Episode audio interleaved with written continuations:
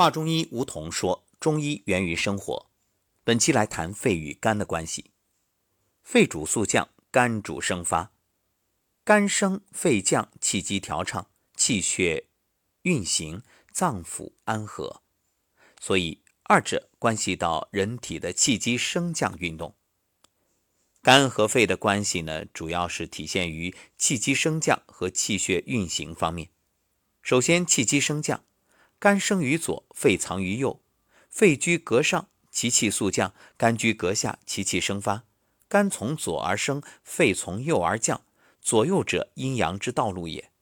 肝从左升为阳道，肺从右降为阴道。肝升才能肺降，肺降才能肝升。升降得宜，出入交替，则气机舒展，人体精气血津液运行，以肝肺为舒转。肝升肺降。以维持人体气机正常的升降运动。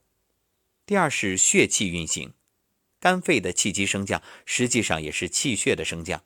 肝藏血，调节全身之血；肺主气，治理调节一身之气。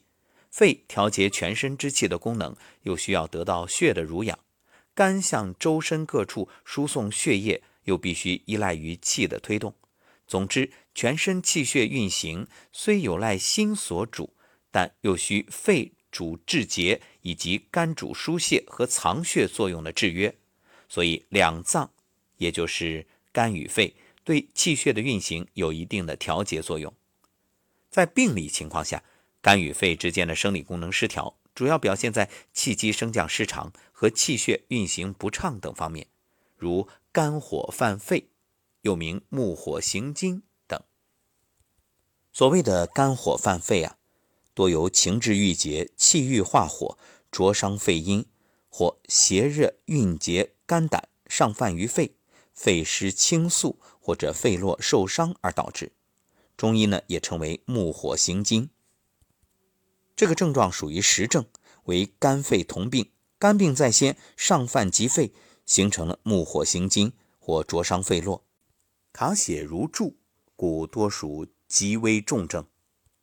那么临床呢有如下表现：咳嗽一阵一阵的发作，气逆、咳痰、黄稠，严重的还会咳吐鲜血，胸胁痛，性急易怒，心烦口苦，头晕目赤，大便干结，小便短赤，舌边红，舌苔薄黄。